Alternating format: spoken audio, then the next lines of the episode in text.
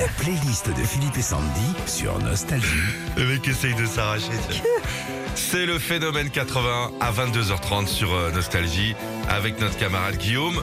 Blondie, tout connaître du groupe Blondie, comme euh, tous ses grands tubes. Art of Glass. En 79, on découvre le groupe grâce à à cette chanson qui sonne disco, alors que pourtant à la base Blondie est un groupe punk. C'est pas grave Ouais. hein, pour Debbie Harry, la chanteuse et leader du groupe. Elle a écrit Heart of Glass car, euh, je cite, j'en avais marre d'entendre ces chanteuses pleurer sur leur sort, se plaindre de leurs amants. J'ai voulu leur dire qu'il faut parfois savoir partir et laisser les pauvres types là où ils sont. Tac, The Tide is High. Et... ouais. 80, le groupe Blondie reprend un tube jamaïcain sorti en 67 pour en faire leur propre version. Bon bah là aussi, hein, on oublie les racines punk du groupe Blondie puisqu'il s'agit d'une chanson reggae. Atomique.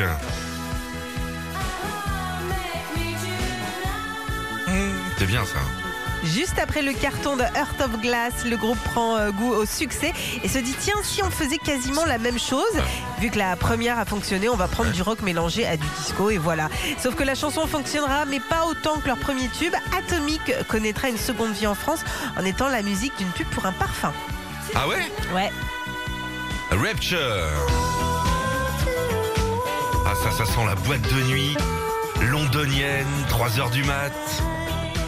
C'est l'une des dernières chansons populaires du groupe en 1981. Debbie Harry s'entoure d'un certain Grandmaster Flash pour écrire Ouais. et sortir l'une des premières chansons qui mêle rock et rap.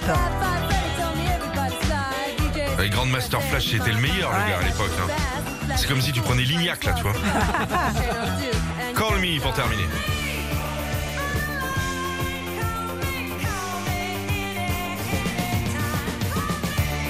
80, le compositeur Giorgio Moroder cherche un groupe pour composer avec lui la bande originale du film American Gigolo avec Richard Gere et propose d'abord au groupe Fleetwood Mac qui refuse et c'est au final Blondie qui chantera Call. Retrouvez Philippe et Sandy, 6h-9h sur Nostalgie.